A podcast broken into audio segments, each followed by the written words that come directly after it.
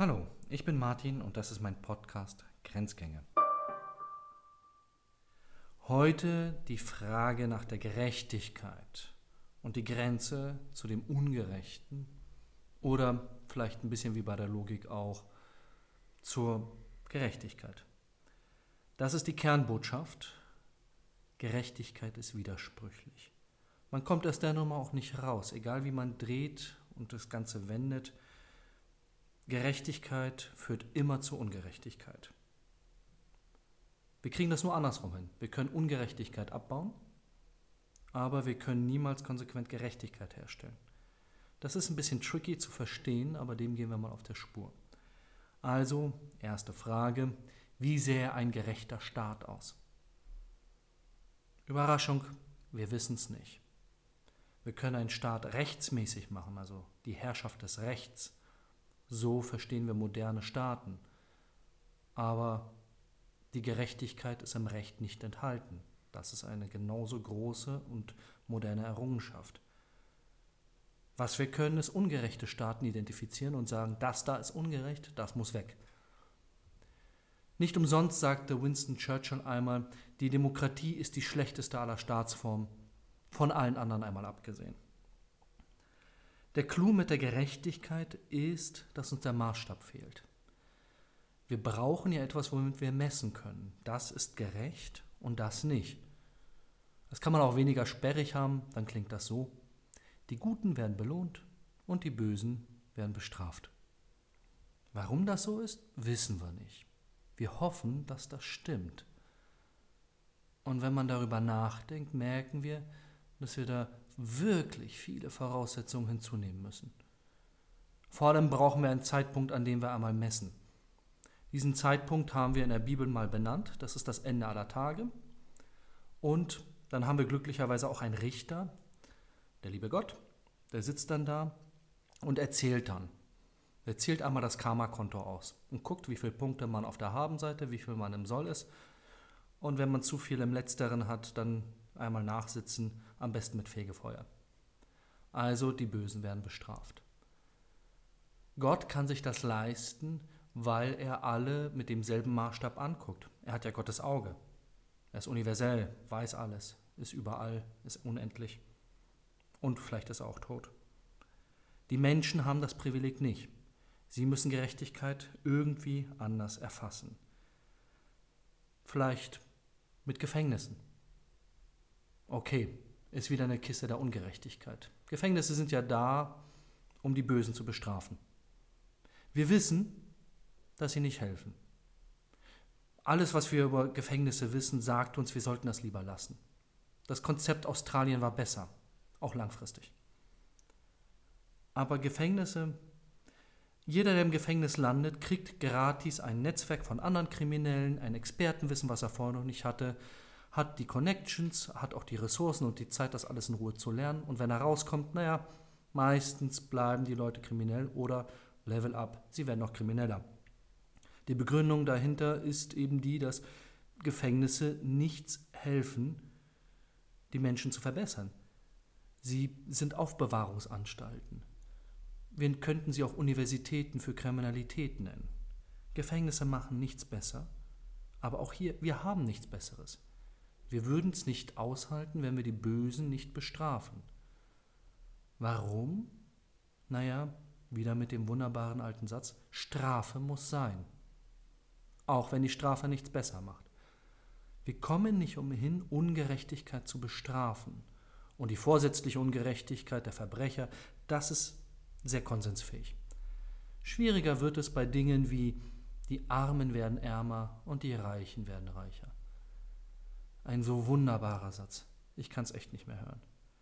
Es ist unfassbar, wie man mit einer Phrase große Politik machen kann. Zum einen wissen wir überhaupt nicht, ob das stimmt, aber es klingt so unverschämt gut, dass wir einfach nicht darauf verzichten können. Selbst wenn es stimmt, so gerät es eine Gerechtigkeit oder eine Gerechtigkeitsfrage, ohne auszusprechen, wie die eigentlich funktioniert.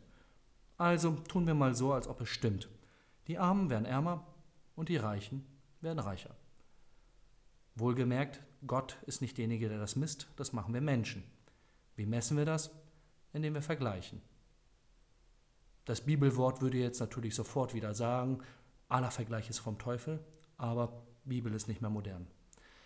Die Armen werden ärmer lautet, dass sie gemessen an den Reichen, beispielsweise an dem Inhaber von Amazon, nicht so viel haben.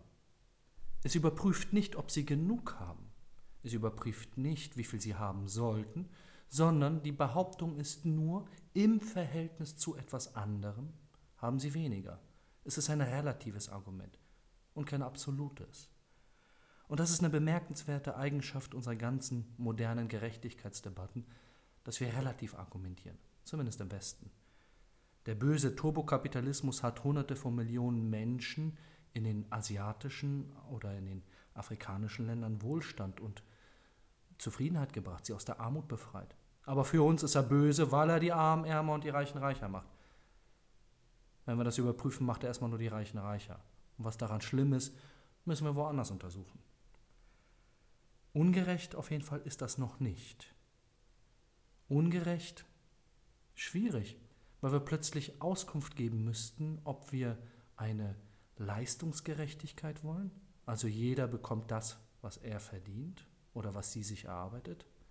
Sprechen wir von einer Chancengerechtigkeit, jeder sollte dieselben Startbedingungen haben, aber dann, willkommen Freiheit, ist jeder seines eigenen Glückes Schmied.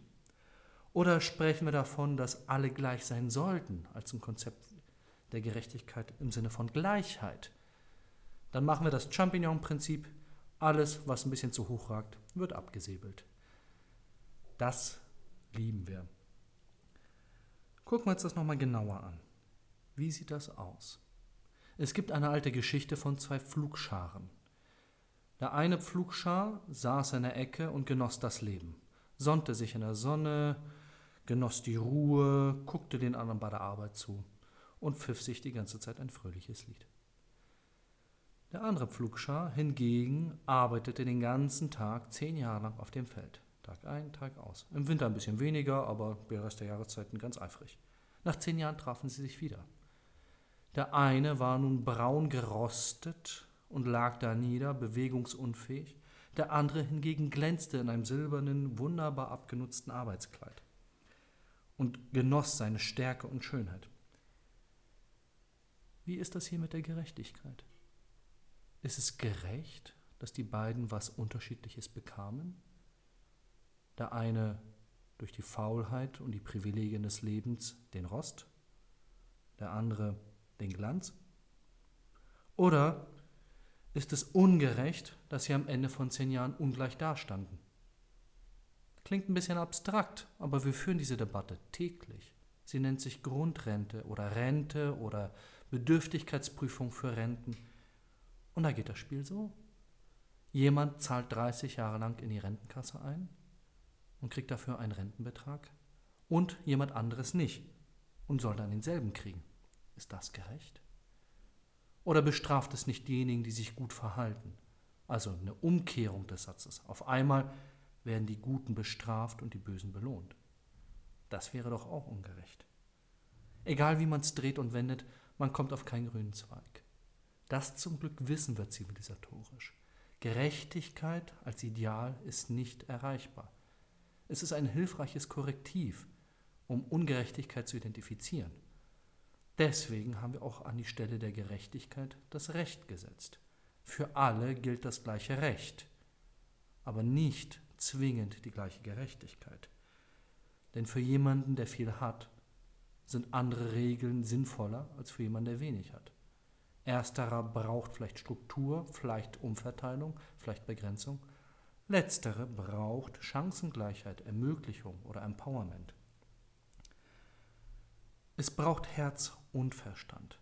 Wir müssen mit dem Herzen lieben, dürfen aber, nicht vergessen, dass der kalte Intellekt sehr wohl überprüft, an welchen Stellen das Gut Gemeinte ins Schlechtgemachte überführte. Wir müssen Gerechtigkeit so handeln, dass es als Ideal uns sensibilisiert, wo die Dinge schiefgehen und nicht als kaltes Dogma über alle zu scheren und damit wirklich ungerecht zu werden. Das hat man im Übrigen probiert. Das ist anständiger Marxismus in seiner letzten Konsequenz, auch wenn der alte Marx es vielleicht nicht gemeint hat. Aber die Roten Khmer haben das genauso verstanden. Ihr Konzept war es, alle im Sinne der Gerechtigkeit müssen gleich sein.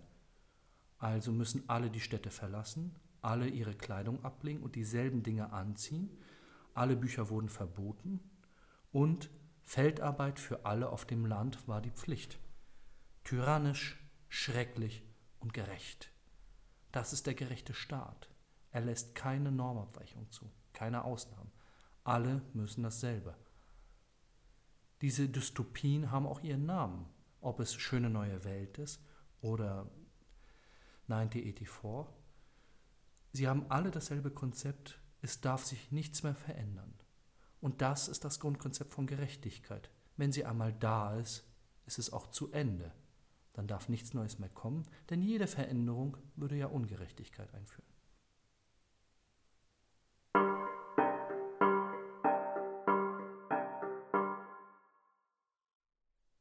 Wie immer findet sich in der Beschreibung dieser Folge ein Link zum Quellenverzeichnis.